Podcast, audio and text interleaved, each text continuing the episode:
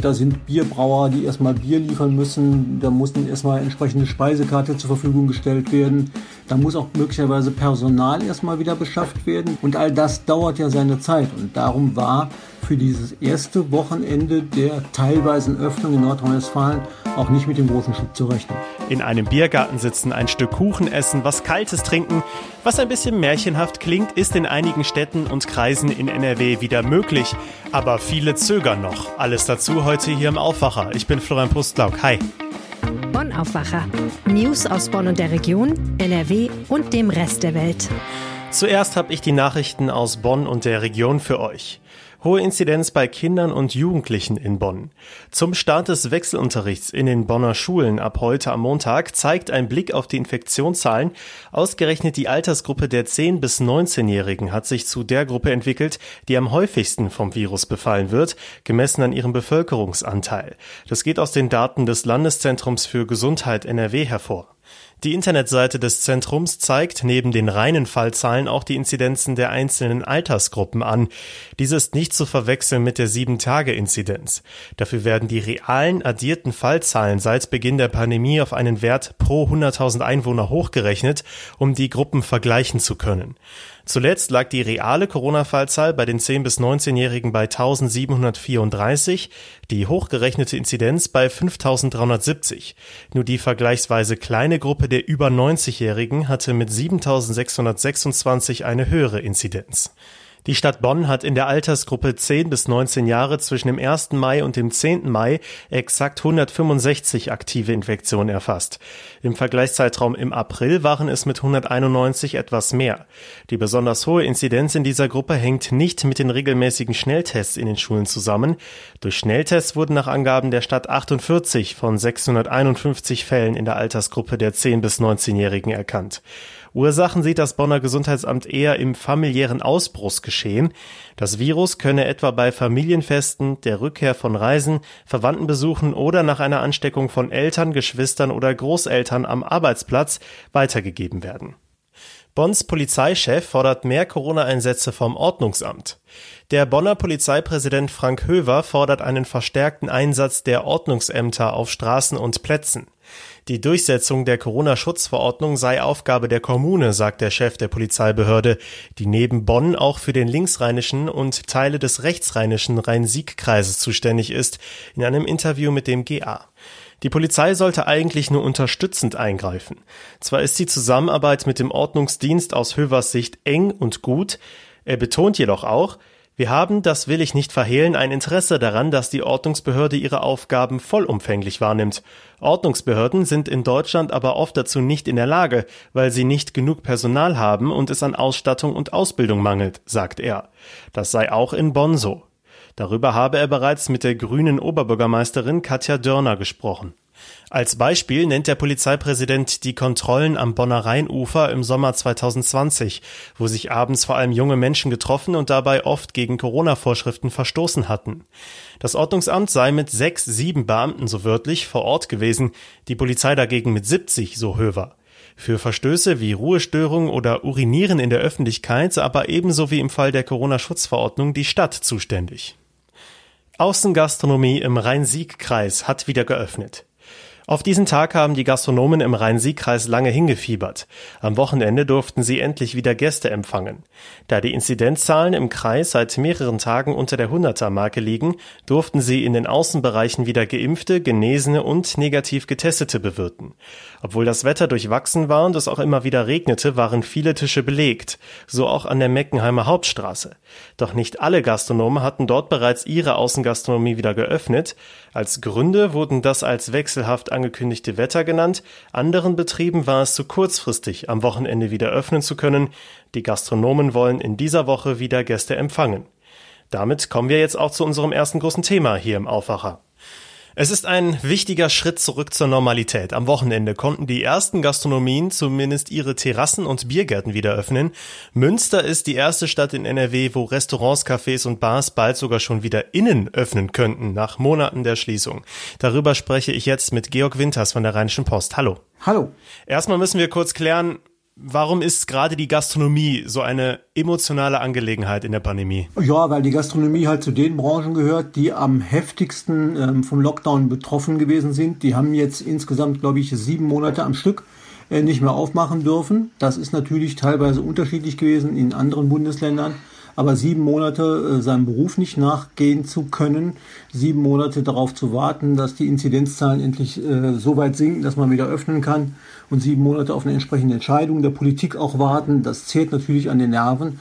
Und es äh, drückt natürlich aufs Portemonnaie vor allen Dingen auch. Ja, aber auch umgekehrt, ne? Bei, bei uns, die gerne mal was essen gehen würden, ist das natürlich auch ein wichtiger Schritt zurück in die Normalität, ne? Ja, klar, jeder von uns geht gerne mal ins Restaurant was essen, jeder geht gerne auch mal ein Bier trinken, jeder würde sich freuen, wenn er mal wieder im Biergarten sitzen könnte, gerade jetzt, wenn irgendwann das Wetter vielleicht auch mal wieder ein bisschen besser wird und dauerhaft besser wird dann würden wir sowas alle gerne machen. Und äh, da spielen uns jedenfalls derzeit natürlich die sinkenden Infektionszahlen in die Karten. Die Infektionszahlen ist ein gutes Stichwort. Kurz zusammengefasst, warum dürfen diese zwölf Kreise und Städte in NRW denn öffnen? Ja, das ist ein kompliziertes Gespräch. Das steht ja in der Corona-Schutzverordnung des Landes drin.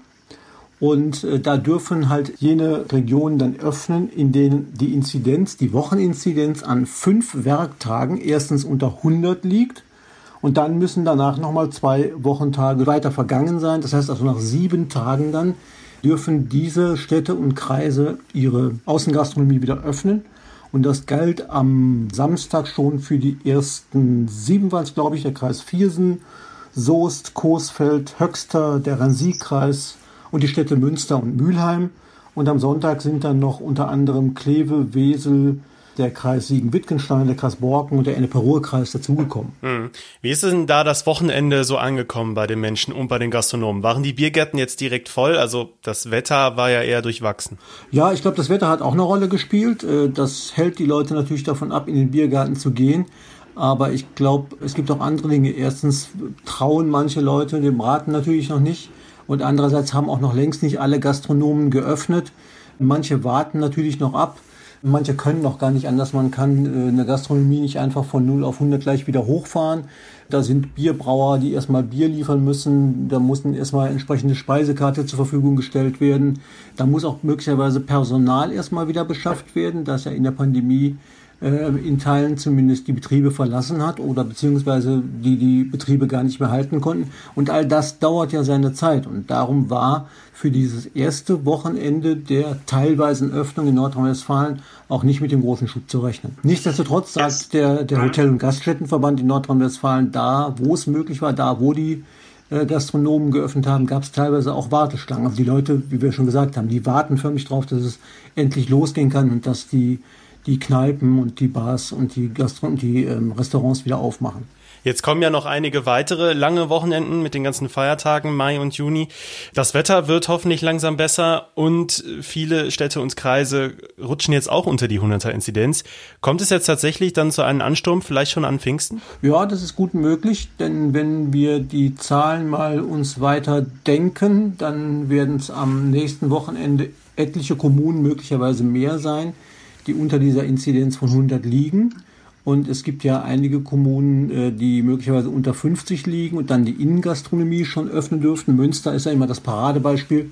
Ich habe heute mit dem Sprecher der Stadt nochmal geredet, der mir gesagt hat, sie prüfen das in der kommenden Woche. Also sie haben noch keine endgültige offizielle Entscheidung gefällt, aber vieles deutet darauf hin, zumal Münster ja auch Modellkommune ist, dass da einiges passieren wird. Das gleiche gilt, wenn das so bleiben würde, auch in den Kreisen Coesfeld und Soest, die dürften auch öffnen. Jetzt könnte zum Beispiel auch Düsseldorf bald wieder öffnen. Auch hier liegt die Inzidenz inzwischen unter 100, unter diesem Grenzwert. Das bedeutet natürlich nicht, dass die auch öffnen, sondern theoretisch dürfen sie es nur.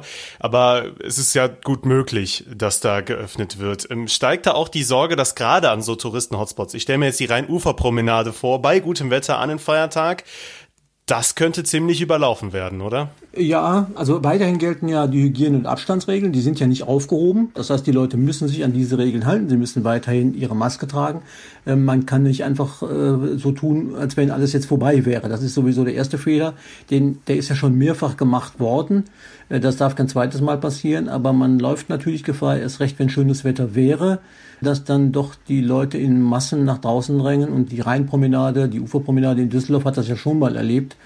Da ist, glaube ich, erstens, glaube ich, die Disziplin der Menschen eigentlich gefragt, auch wenn das vielleicht ein naiver Wunsch ist, aber die ist gefragt und ähm, vielleicht auch ein bisschen Zurückhaltung, nicht sofort wieder so zu tun, als wenn alles ganz normal wäre, sondern im Grunde jeden Schritt sich da sorgsam zu überlegen und vielleicht nicht gerade die Hotspots äh, aufzusuchen, sondern sich vielleicht auch ein Plätzchen zu suchen, das nicht so überlaufen ist.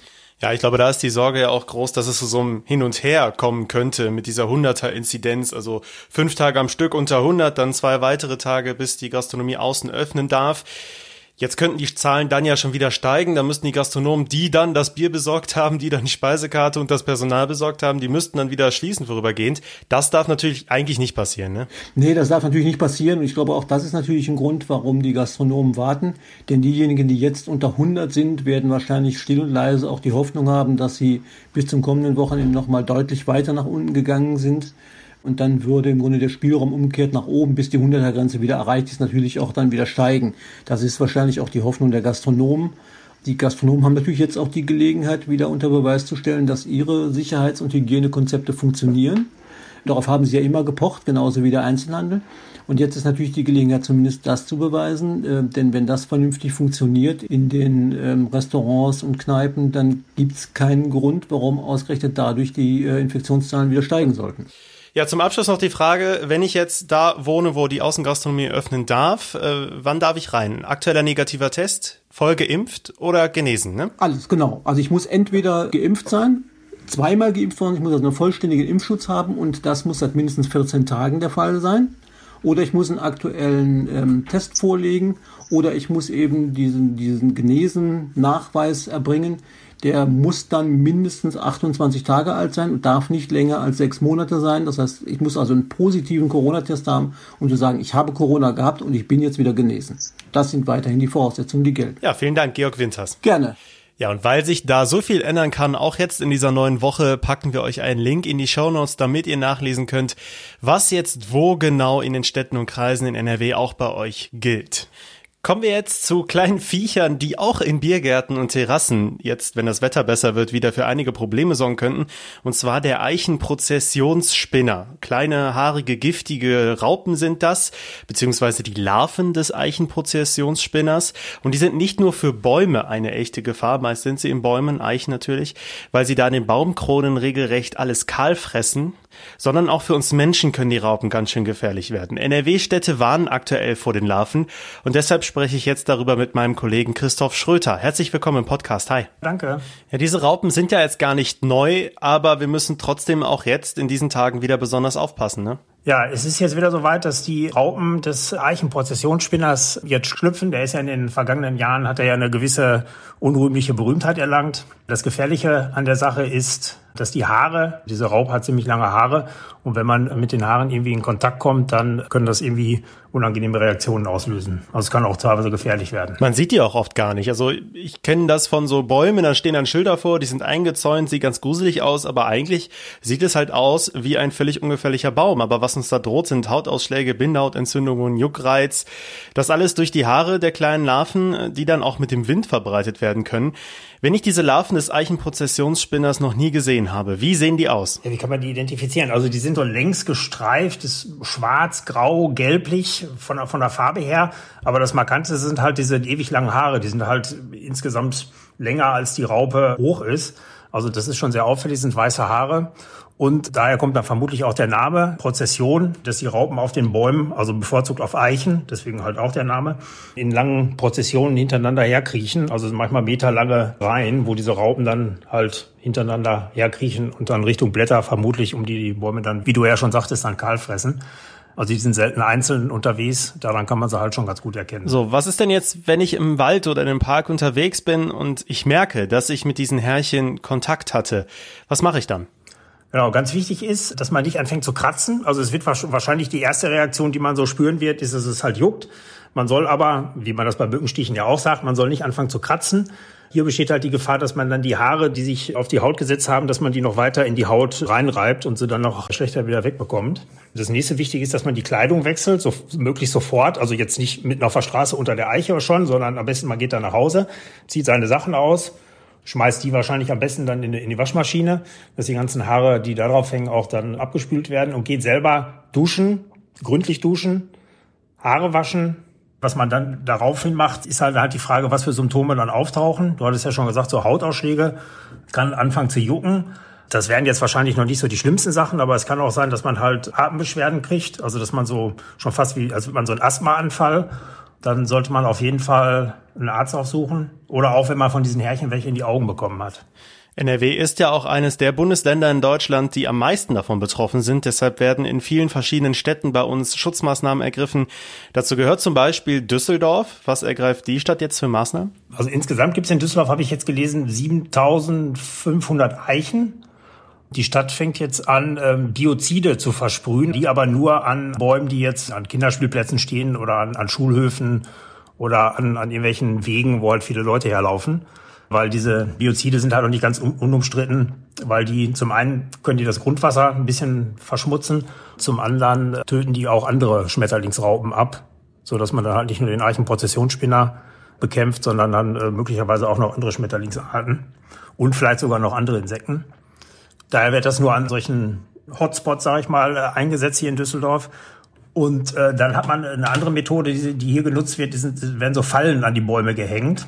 Die haben irgendwie so einen Duftstoff, der die Raupen anlockt und dann fallen die halt in irgendwelche Säcke und werden dann regelmäßig, werden diese Säcke dann eingesammelt und geleert. Was man auch noch machen kann in anderen Städten, dass man mit so einer Art Staubsauger an den Eichen die Raupen dann ähm, quasi wegsaugt oder sie halt händisch einsammelt, was natürlich ein bisschen aufwendiger ist als jetzt einfach irgendwie so Fallen dahin zu hängen. Jetzt habe ich ja gerade eben gesagt, das ist nicht neu. Also im letzten Jahr erinnere ich mich da gut dran, weil ich da einige Bäume gesehen habe, die betroffen waren. Aber jetzt muss ich auch zugeben, dass bis vor wenigen Jahren ich noch nie von diesem Eichenprozessionsspinner etwas gehört habe. Geht mir genauso. Also in meiner Kindheit habe ich von dieser Raupe nie was gehört. Ich vermute mal, da wo sie aufgetaucht ist, war sie wahrscheinlich halt immer schon ein Problem, aber das war halt äh, viele Jahre lang nur in manchen Regionen in Deutschland.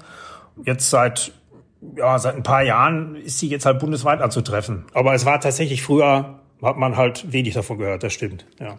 Ein Grund für die Ausbreitung könnte übrigens natürlich der Klimawandel sein, denn der Eichenprozessionsspinner bevorzugt besonders warm, trockene Bedingungen. Und noch ein kurzer Funfact zum Schluss. Auch wenn der Eichenprozessionsspinner ein Schmetterling ist, wirklich schön ist er nicht, weil wenn er ausgewachsen ist, dann ist er gar nicht bunt und strahlt richtig, sondern ist nur ein brauner Falter. Vielen Dank dir, Christoph, fürs Gespräch. Ja, gerne. Die Themen könnten heute auch noch wichtig werden. Schnelleres Internet und zwar überall in Deutschland. Das wünschen sich natürlich die meisten von uns. Und die Telekom gibt heute ein Update zum Glasfaserausbau. Denn schon länger ist bekannt, dass Milliarden in das Glasfasernetz in Deutschland investiert werden sollen. Die Reisebranche steckt weiter mitten in der Krise. Aussicht auf Entspannung gibt es nur wenig, auch wenn im Sommer zumindest Reisen in Deutschland und vielleicht auch innerhalb Europas möglich sein könnten. Der CEO der Fluggesellschaft Eurowings stellt heute die aktuelle Lage kurz vor Start der Sommersaison vor. Wie funktioniert der islamische Religionsunterricht in NRW? Darüber spricht heute Bildungsministerin Yvonne Gebauer in einer digitalen Pressekonferenz. Das Wetter ist erstmal sehr unbeständig zum Wochenstart. Zwar zeigt sich auch mal die Sonne, allerdings kann es immer wieder regnen und es sind auch Gewitter möglich stellenweise bei 11 bis 15 Grad. In den nächsten Tagen bleibt es wechselhaft, es kann dann aber auch etwas länger mal trocken bleiben. An den Temperaturen ändert sich nur wenig. Das war der Aufwacher für Montag, den 17. Mai 2021. Ich hoffe, es hat euch gefallen, ihr habt euch informiert gefühlt. Schickt uns euer Feedback immer gerne an aufwacher.rp-online.de. Jetzt wünsche ich euch erstmal einen guten Start in die neue Woche. Ich bin Florian Postlauk. Macht's gut. Mehr Nachrichten aus Bonn und der Region gibt's jederzeit beim Generalanzeiger. Schaut vorbei auf ga.de.